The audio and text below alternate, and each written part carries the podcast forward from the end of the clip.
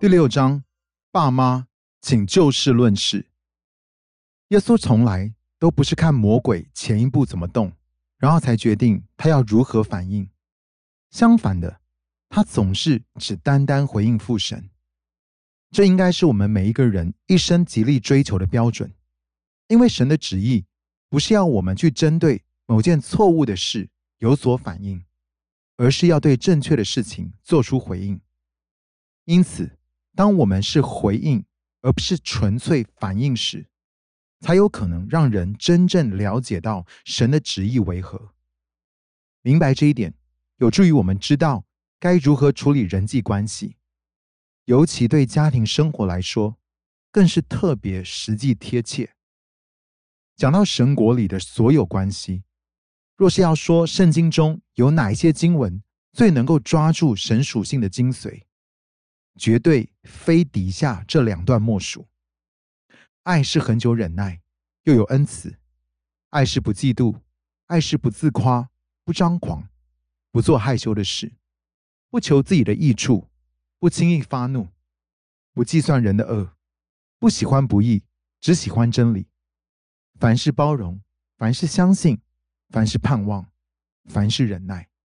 爱是永不止息，凡事不可结党。不可贪图虚浮的荣耀，只要存心谦卑，个人看别人比自己强，个人不要单顾自己的事，也要顾别人的事。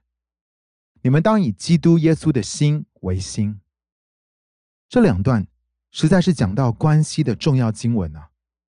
虽然第一段是出自写给哥林多教会的爱的篇章，可以说是为真正的爱设下了一个高标准。不过，真正让我想法改变的，倒是后面的这一段。在我看来，前面爱的篇章是心法，至于到底该怎么样实际活用，使徒保罗把方法通通都写在此了。在菲利比书第二章里，他讲到我们应该如何用正确的心态去看待别人，也就是看别人比自己强。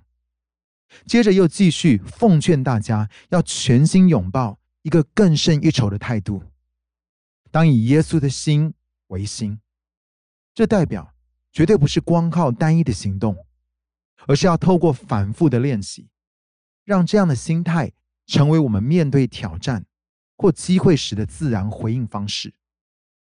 我们的方法，我与贝尼在我们刚结婚时就答应彼此。不管我们那一天回到家里再怎么样的疲倦，都绝对不要用摆臭脸，或是用负面方式来向对方打招呼。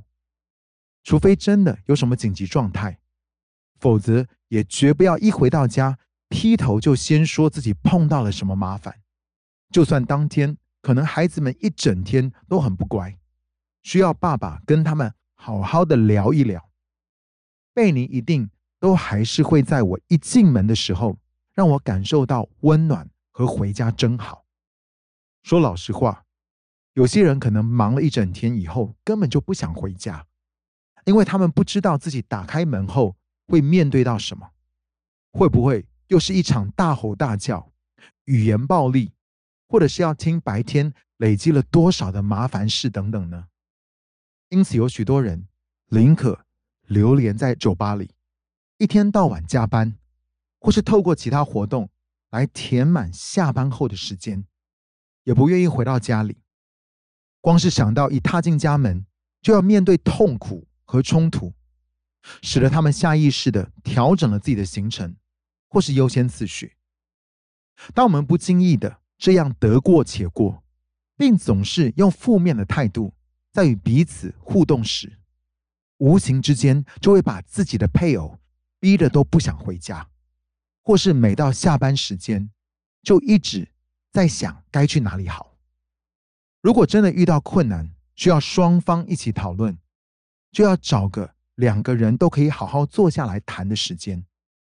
特别如果其中一个人已经想那个问题想了一整天，但是另外一个人还没有时间好好的思考过的话，就不适合去聊那件事情。不然，预备好的那个人恐怕就会噼里啪啦的抒发，如果真的尊重另外一方的话，应该要这样表